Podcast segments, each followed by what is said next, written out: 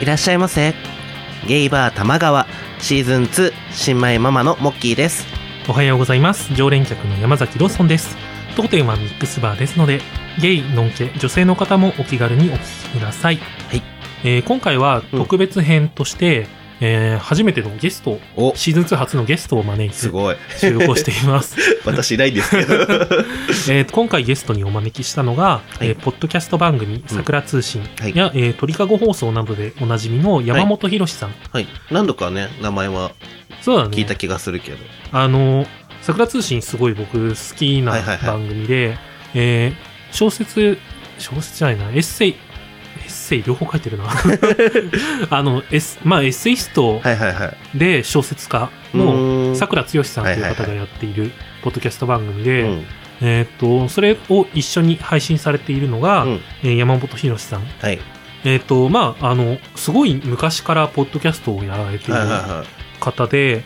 えっと、前々からこう、すごいお話ししてみたいなって思ったりはしてたんだけど、今回はその桜通信が、うんえーアプリ開発のたはめいのはいクラウドファンディングを行って、その特典として、おうあの、山本さんと、こう、スカイプで通話をする権利を得たので、はいはいはいはいあ、じゃあこれ で収録をお願いしようと思って、はいあの、させていただけることになりました。おうまあ、のんけのゲスト さん。そうだね久しぶりの かつ僕が初対面で話すっていはいはう、いちょっと変わった状態なんで、うんあの、まあ、ぜひ、楽しんで聞いてみてください。それでは、よろしくどうぞお願いします。どうぞ。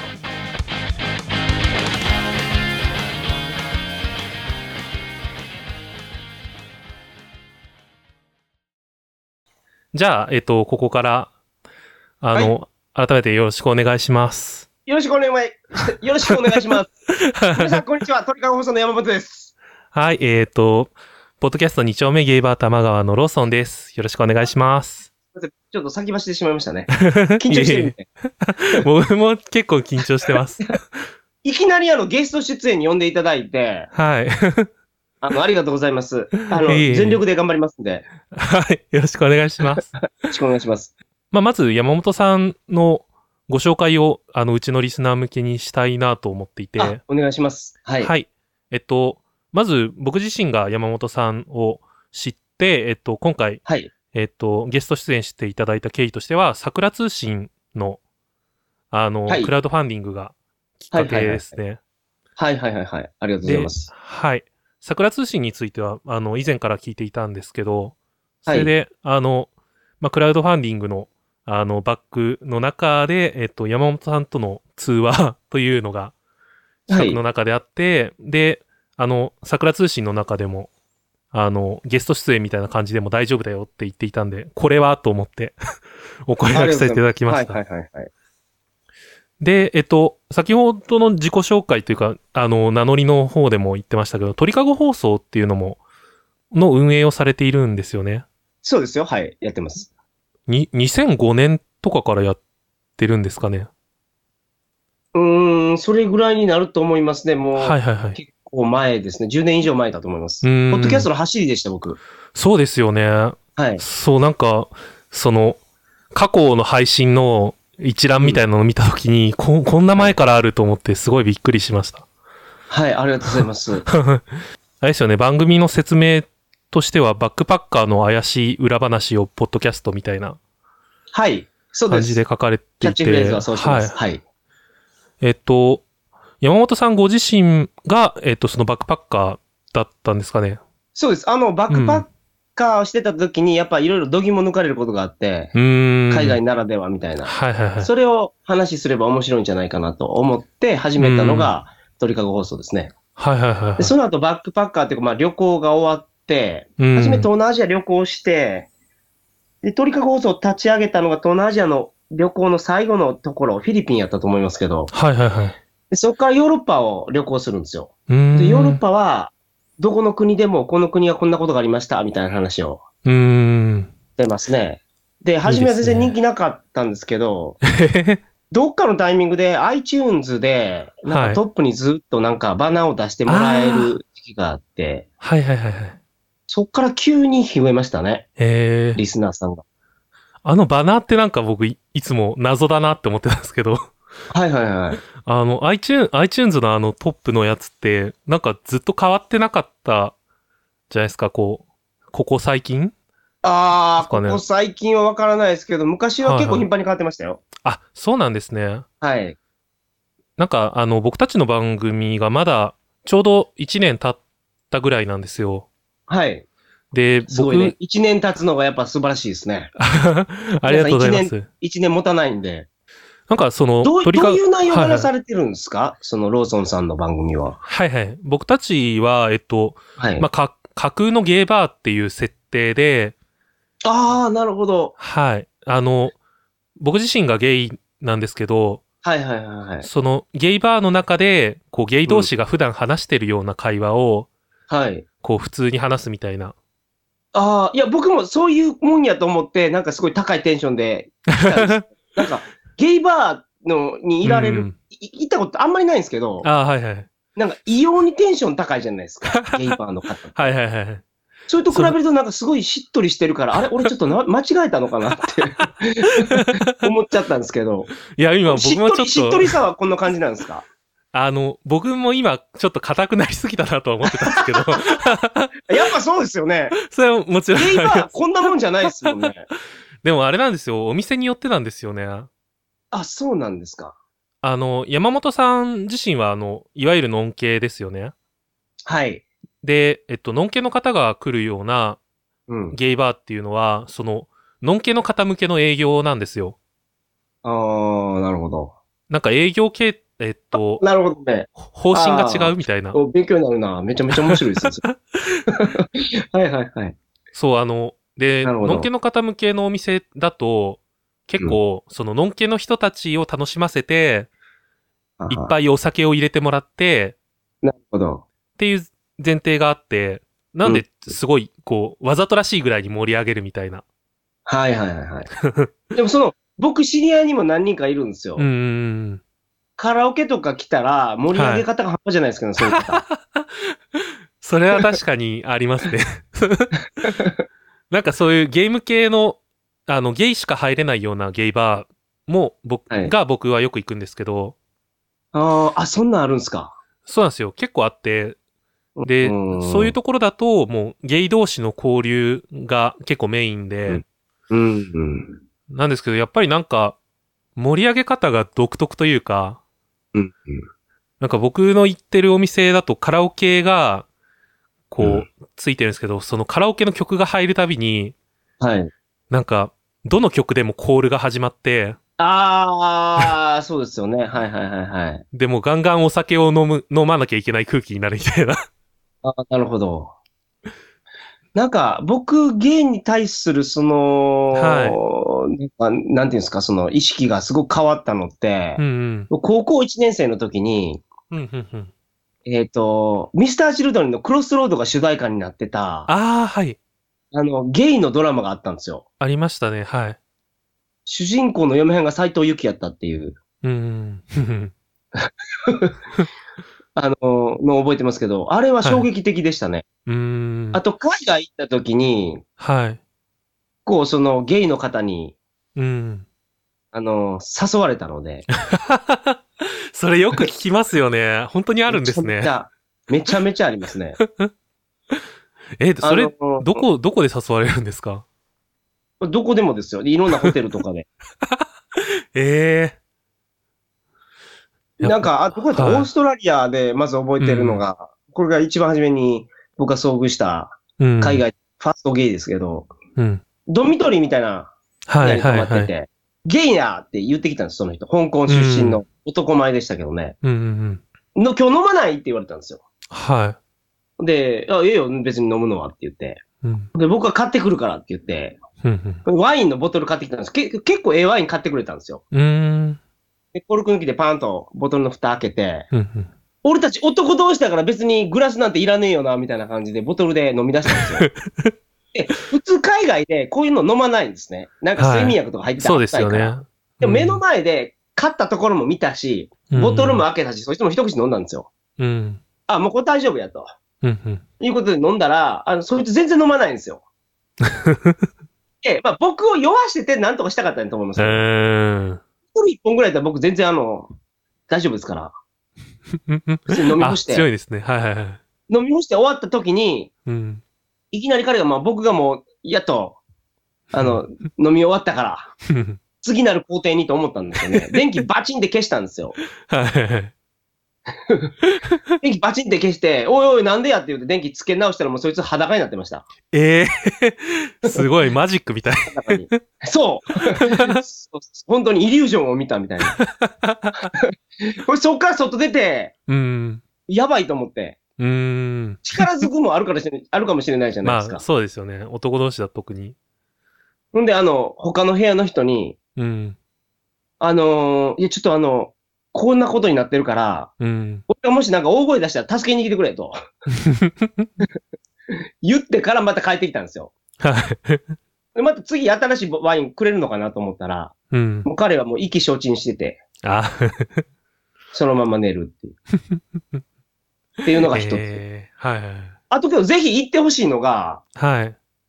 あのーえっとですね、国で言うと、ハンガリー。うーん、ハンガリー。ハンはハンガリーです。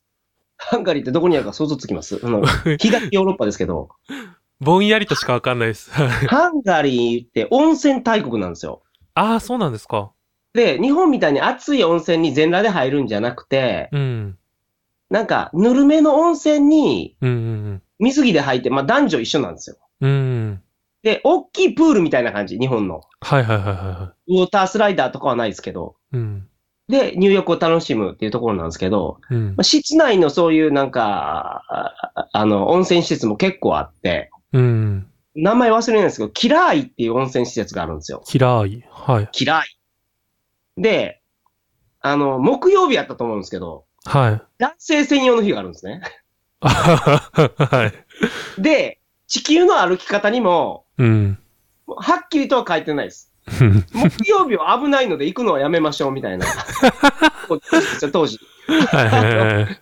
あの、そういうなんか、あ、まあ、危ないっていうふうに書いてあるんですよ。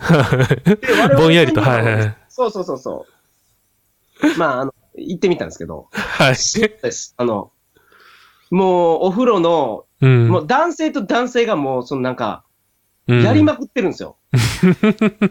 人目はばからず。おは風呂そうそうそうそう、その、い。プールサイドっていうか、そのお風呂の横で、うーん。そう、地獄絵図、いや、僕にとってはそうでしまた。あまあ。はい。そうですよね。で、なんか誘う方法があって、うん。円形のお風呂の中で、うん真ん中に入ったら、うん。今パートナー募集中ですっていう意味なんですって。はいはいはい。でそうすることで、あのーまあ、言葉が通じなかったとしても、うん。まあ、わかんないです。ゲイの方が、そういうなんか、いきなりの、ね、うん。体同士のコンタクトを求めてるのかっていうのは、ちょっと僕は伺い、まあ、人によるんでしょうけど、はい。心と心が繋がりたいっていう方もいらっしゃると思うんですけど、まあそうですね。はい。でもえーそういうのも面白いんじゃないかなと、ゲイの方うんがう行んくうんの。うん。そうですね。なんか僕はあれなんですよ。いわゆる発展場とかはよく行くんですよ。おーなるほどなるでほど、はい。まあでも日本の発展場ってもう完全にセックスする前提の場所で、はで、こう、なんて言うんだろうな。結構個室にこぎ区切られてるところが多いんですよね。えー、で、なんか廊下ですれ違いざまにアクションかけて、うん。こうお互い行けそうだったら個室に入っていくみたいな。えー、もう言葉はいらないんですね。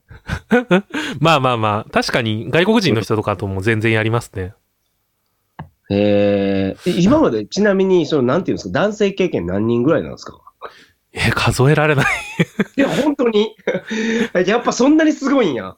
あの、そうです。人によってなんですけど、はいなんか、なんて言うんだろうな、インス、やっぱりこう植物的にセックスができるっていうのはうんゲイの特徴で、はい。なんか、例えば今僕がこれから、あの、うんセックスしたいですって、こう、いろんな SNS とかツールで呼びかけたら、多分見つかると思うんですよね。うーん、なるほど。まあ、男の人って性欲強いですからね。女のっ人てよ言りいは。ますよね。まあ、あの、でもそれも結構、実はいろいろそうじゃないんじゃないかって言われていて、うん、そうなんですかはい。圧倒的に強いと思いますけ どね。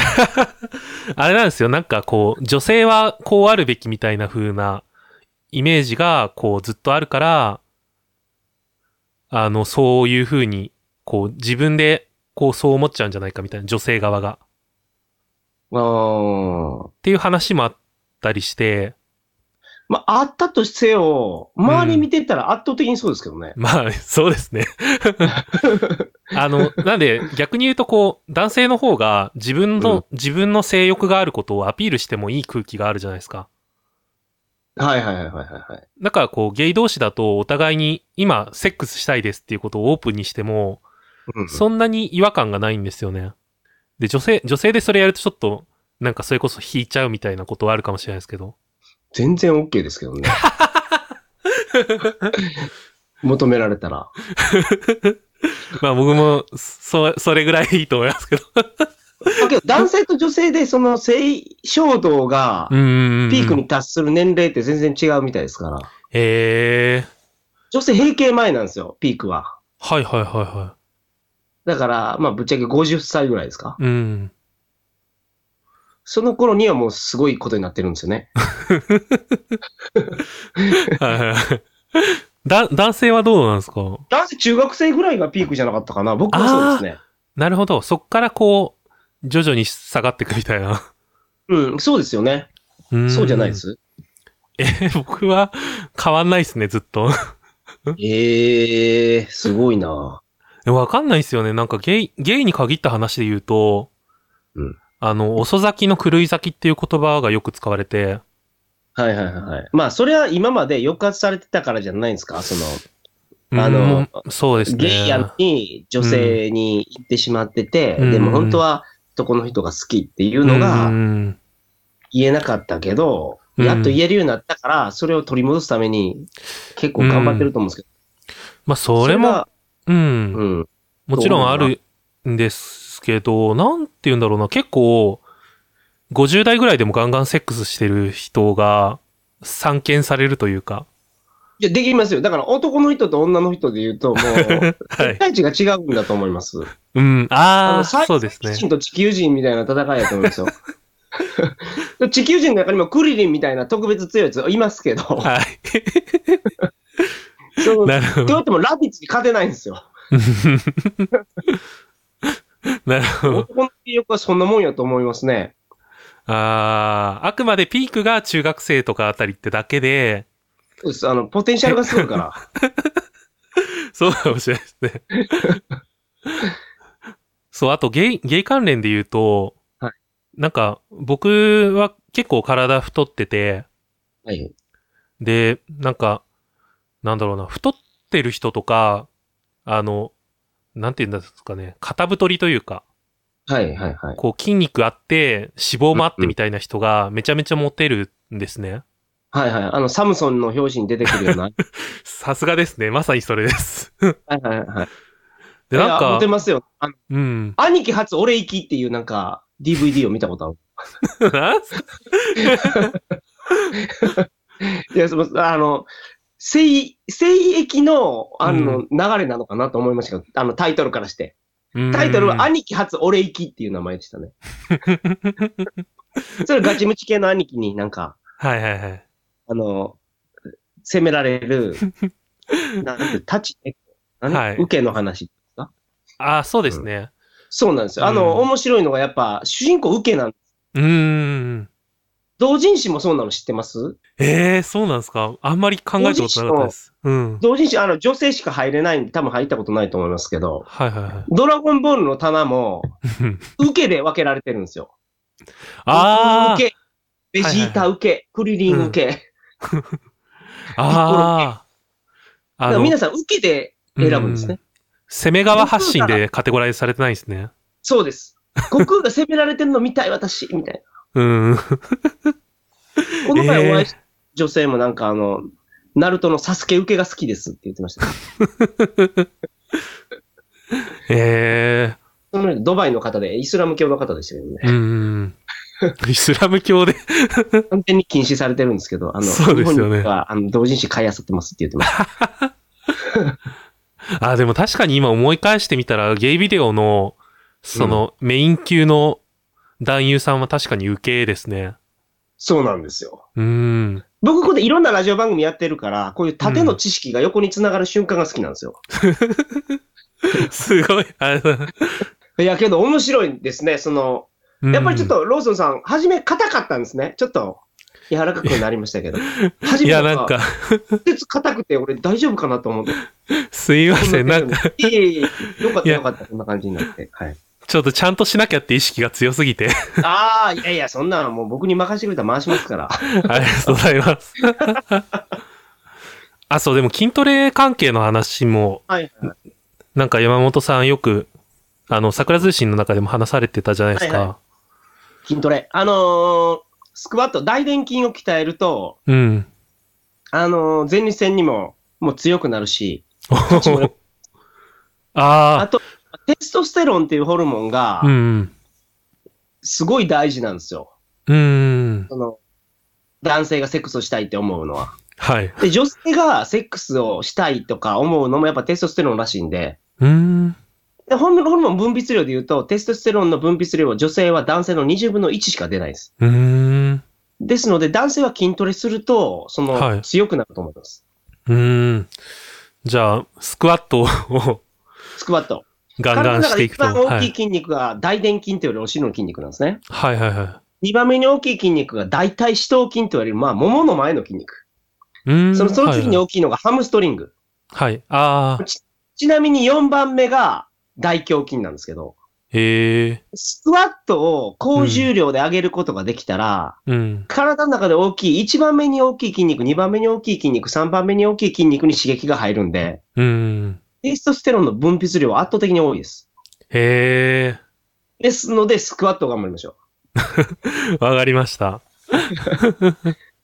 筋トレやられてます か筋トレ、一応最近、あの、数ヶ月前に始めて、おー、素晴らしい。で、あの、最近よくある24時間営業のはいはいはい。ジムがあるじゃないですか、こう、なる無ほど人の。はいはいはいはい。ああいうタイプのところに契約しまして、ああ、ほうほう、いいですうね。ん。もうなかなかやっぱ、そうですね。あ、マシントレーニングですね。ああ。フリーウェイトはなかなかね、初めは、えなんか入れない雰囲気がありますもんね。ちょっとそこだけ、うん、空気が違う感じがします。うんうんうんうんうん いや、あそこに行けるようになってほしいな。めっちゃ仲良くなるんですよ。頑張り ます。下半足の身。種目うを頑張った方がいいと思いますね。ん。あその、まあ、目的が、例えば、ダイエットであっても、はい。あの、まあ、体を上、上半身をきキレキレにしたいっていうのであれば、うん。まあ、上半身をやらないかんですけど、うん。まあ、でも、体脂肪の燃焼であったり、まあ、はい健康数値ですか、コレステロール値。値を下げたいとか、うんうん。肝機能改善したいとか、うんうん。血圧下げたいとか、まあまあ、体脂肪減らしたいとか、まあそういうのに一番効くのはスクワットですから。うん。僕はキングオブトレーニングと言われてます。へえ。大事ですね。なんか、特にゲイだと、僕みたいにこう、飲み、飲みに行くような人とか、で、体もなんかすごい太ってるしとかってなると、うん。なんか、スクワットやった方が良さそうですね。 そうです。で、トレーニングした日は飲まない方がいいですよ。はいはいはいはい。お酒はテストステロンを減らすんですよ。へえ。女性ホルモンを増やすんです。あ、そうなんですか。まあ、一旦一般化、一般的にその女体化するっていうんですけど、うん。筋肉分解しちゃうんですね。うーん。だからトレーニングした日は飲まない方がいいですね。もったいないです。ええ。はいはいはなんか女性で生理不順の方とか、い。うん。お酒を飲ませると治ったりします。ええ、初めて聞きました、それは。で、それぐらいその、女体化していくんですよ。男性であっても。うん。へえお酒飲んで甘えたくなったりしませんあ、まあ、ありますね。 まあ、そういうところが多分、ローソンさんの中の 女が、あの、隠された女が出てきてるんやと思いますけど。女性の部分が。うん。へえ。じゃあゲイバー、ゲイバーで飲んでる人たちはみんな、徐々に女になってってるんですね。そうなんですよ、あこで は。鳥かご放送でも結構ゲイの方とかうん。出てもらったりしてると思うんですけどね。僕もなんか、あの、聞かせていただいたのだと、あの、売り線やってる方のはいはいはいはいはいはい。回を聞かせていただあいて。の方、のんけですけどね。うーん、みたいですね。珍しいです。珍し、うーん、いなくはないんでしょうけど。うん。なんか、あそこまでこう、がっつりオープンに行っちゃえる人は少ないかもしれないですね。うん。いや、けど、 なんか、けど、なんか涙ぐましい努力がある、ありましたね。なんか、んのんけなんですけど、すごい印象に残ってるのは、うん。そのなんか、ご指名いただいて、うん。その人に会いに行くときには、もう銀立ちで行くと。ええそ のちゃんと、そう、女の子のはい。 エロ本とか見たりとか、スマホで、のんけなんで、その人。 はいエロ動画とか見 てうん、ギンギンに立たしていくんですって。はいはい。そうしたら、お客さんすごい喜んでくれるらしいです。まあ、そうですね。確かに。初めから。そういうなんか指名獲得意欲が強いのんけ。偉いなあすごい。確かに僕もなんか、会って、こう、ホテル入るっていう時に、うん。こう軽く、こうハグしたりした時に相手が立ってるとめちゃめちゃ興奮しますね。あー、そうなんですね。やっぱそういうのをなんかあうの、ん勉強されて、ちゃんと本気で真剣にやってる方でしたね。真面目ですね。うんすごい。他にもでも、あの方はゲイじゃないのかなゲイとうん。ホモ、あ、違うのか。どっちがどっちやったかわからないですけど、その、はい。体を女性にしたい方と、ああ、はい。体を男性のままにしたい方がいらっしゃるでしょ、あの、トランスジェンダーですかね。いわゆる。はい、はい、え、一般的にホモって言われる人は、うん。僕はその、えっ、と、体が男性のままの方。うん。で、ゲイっていう人がうん。うん。女の人にしたいのかなと思ってたんですけど、この言葉の定義はちょっと違うみたいですね。ああ、そうですね。なんか、ホモそ、れ一言で表すとすると何なんですかあホモっての、あいうのはの、全部のことですかえっと、ホモは昔の言い方って考えるのが一番わかりやすくて、うーん。なんか基本的に差別的だから使わないようにしようっていう流れになってるんですね。なるほど。ただ、ホモセクシャルって医学用語で言うと、はい。あれ、同性愛者のことですから、女性が女性のことを好きなのもホモセクシャルやし、うん男性。が男性を好きなのもホモセクシャルのはずですけどね。ああ、そうですね。はい。そたのだこれは辺日本においては差別用語になってしまってると。ああ、でも世界的に見てホモって使わないかな。ああ、どうだったかな。ちょっとあやふやなんですけど、日本においては、そうですね、ホモはもう使わないようにしようって流れです。はいはいはいはいはい。で、逆にゲイっていうのも、もともとは、うんあの、同性愛全般を指す言葉だったんですよ。はいはいはい。そうですよね。で、そこから今は、えっと、男性同性愛者に限定した言葉として使われてます。あうんー。女性は女性はレズビアンですね。あー。じゃあ、その、えっ、と、うん男の格好をしたいのか、女の格好をしたいのかっていうのは、うん。とりわけ、その、はい。 ないんですあかその、軍団的なやつが。海外ではどちらも、はいけなしやって ます。私たちの方が上っていうふうに。そそんなにギスギスはしてないですけど、日本だと。あーあ、の、おかまって言うんや。あー、そうですね。で、オカマは、まあ、はいオカマも一応、半分差別用語みたいな扱いなんですけど、 なるほど。はいえっと、オカマは、どちらかというと、その、商、商売用の歌い文句って考えるのがわかりやすくて、はい。あの、女性、女装をして、こう、接客をする人たちにつつけられた名前みたいなえ感じー、。ローソンさんとかもホモとか言われるとやっぱ差別されてるって思っちゃうんですかその言葉で。なんか使うシーンによるんですよ。ああ、はははだから、例えば、逆にゲイ同士の会話だと、うんホモって全然使うんですよ。はい。でそれはお互いが、あの、ゲイだから、こう、うん使う、使うシーンとかうんがわきまえられるんですけど、はいはいはい。こう、のんけから、のんけ発信でホモって言うと、うん。なんか、ちょっと使いどころが難しいです。そうなんや。うん。なんか、 その嫌な気分にさせちゃうタイミングでホモって使っちゃう時も、散見されてて、で、僕自身もそういう時もあるんですけど、なるほど。なんで基本はなんかゲイって言ってあげた方が無難だと思いますね。はいはいはいはい。うん。女性になりたいとか男性になりたいとかっていうところは、はい。なんか性、性自認っていう言葉、性の自認っはい。ていうところが関係していて、こう、自分自身がどういう性だっていうふうに認識してるかみたいな。はいはいはいはい。で、えっと、男性が好きか女性が好きかとかっていうのは、性的指向っていう言葉でまとめられてるんですね。ああなるほど。だから、ローソンさんの場合は、うん。性的思考が普通の人と違うだけっていうことですね。なんですね。あの、そうです。うんなんで、その、性自認に関しては、えっと、シスジェンダーって言うんですけど、そういう、あの、うん。一般的な、こう、し生まれ、生まれた時のその身体的特徴と、性の自認が一致してる状態みたいな。 めっちゃむず難しいよ、いやまあ俺言っちゃいましたけど。いや、けど、そういう範囲で僕は考えてないですけどね、その、性的思考で何に興奮するかなんて人によるじゃないですか。うーん。で、2チャンネルとかでなんか、うん。いろんな性的思考について、うん。あの、一覧表があって、ああ、はいそはれい、は見い。ててびっくりしましたけど、なんか、旅先でセックスしないと興奮しない人とかいるんですよ。と特殊ですね。はいはい。そうそう。まあ、そういう特殊な性癖の一つやとうん。思ってましたけどね。あの、あすいません、なんかもう、こんな時間になってしまってたんですけど。いやねはいちょっと軽くじゃあ、その辺、軽くまとめておくと、なんか、はあれい。ですよ。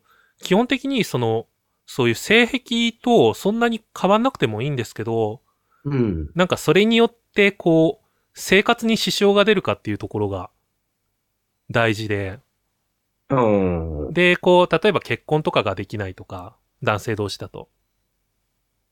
あーで、それによって保障が受けられないとか、うんうん。あそれけど、性癖とは完全にリンクはしてないと思うんですよ。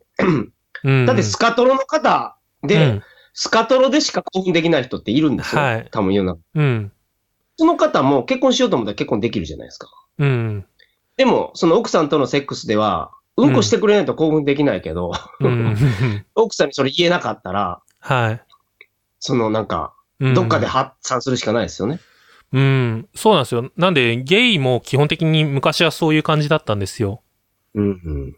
なんで、基本的にみんな、あの、セックスしたくない相手と結婚して、ああー、なるほど。子供作って、みたいな感じがはいはい。長く続いてて、まあ、それってこう、本人の意思と反してるしう、こう、なんて言うんだろうな。こう、いろいろ、なんだろうな、その人の人権とかを考えたら良くないよねっていうのが、最近のその、うんえ LGBT って言葉でこう、いろいろ法律とかを変えようっていう流れなんですよね。うん、うん、うんうん。なるほど。うん。なるほなんど。で、 こう、性癖からちょっと、なんていうんですかね、性癖としてまとめるには、こう、自分の根幹に関わりすぎているというか、なんかそんな感じですかうんね。ちょっとなう、んうんうんなるほど。でも、うん会った人とすぐやったりするんでしょ それはまた別の問題ですよ。 あそうですか。なるほど。 まあその辺はちょっと僕もまだ勉強不足でした。すいません。勉強していき僕まもす。言葉がまだまだ僕自いやいやい身もや足りないんで、はい。ありがとうございました、本日は。ありがとうございます。あの、すごい、あの、のんけ男性の考えていることみたいなのも見えて、それもすごい、僕自身も勉強になりました。 あ、そうですか。はい。なんか失礼がなければよかったんですけどい。えいえ、大丈夫です。あの、はいリアリアルな言葉が聞けてよかったと思います。いはい。ありがとうございました。ありがとうございました。 Podcast Tuchon Gay Bar Tamagawa. はい、えーお楽しみいただけましたでしょうか、えー今回はちょっとこのゲスト会のみで、うん あの、一本にしたいしたいなと思ってるんですけど、うん。えーっと、なんかこう、新鮮な反応っていうか、そうだね。あの、これまでもこうゲストとして、うん例えば昭和の兵隊さんとはか、いはいはい。それからモッキーの友達の、ああ、いたねう。んチコチちゃコちゃん。んが、うん。のんけの方として来てくれたんだけうどん、二、人ともこう割と、まあ身近な人といううか、ん、なんかラジオ聞いてくれてたりとか、そうだね自分たちを知ってくれてる人だから、うん。なんかそういうのがない状態からの、うんスタートっていうのもあって、うんなんかすごい、あ、のんけだって思って。いや、なんかローソンさんもちょっと緊張してるなって感めっじちがゃあった。緊張してた。だってすごい有名人だからまあさ、まあ僕まあまにあとっては特に。うん。まあこう、あの、実際にこう体験されたゲイとの出会いみたいなあったね話とかもされて たり、面白いエピソードがあって、うん。まあそれから、えっと、ポッドキャストに関する話とかもちょっとうん。できたりとか、うんいろいろと聞いてみたかったことを全部聞けた感じがして、すごいたすありがたかったなと思いました。え、時間は結構限られてた感じなのそうだね何。分一応何分間みたいな決まりがあって、こう、あの、クラウドファンディングの特典だから、それの金額によってなんだけど、ああ、なるほどね。。まあそれもあって、こう、あ、こう、これ聞かなきゃ、これ聞かなきゃって、結構まとめといたのねああ、うん。メモうん。も。それもあって緊張しちゃって。なるほどね。ああ、あれ話した、あれ話した、みたい な。あ、時間がみたいなやつで。まあ、これを機にっていうか、のんけの方だったりとか、はいはいはい。あの、僕たちがまだお会いしたことない方とも、うん。なんかお話できる機会があったらいいなと思 って。頑張り。り ます。というわけで、えー今回の特別会、終わりにしたいと思います。はい。また今後も ゲイ、ゲイバー玉川をよろしくお願いします。またお待ちしてます。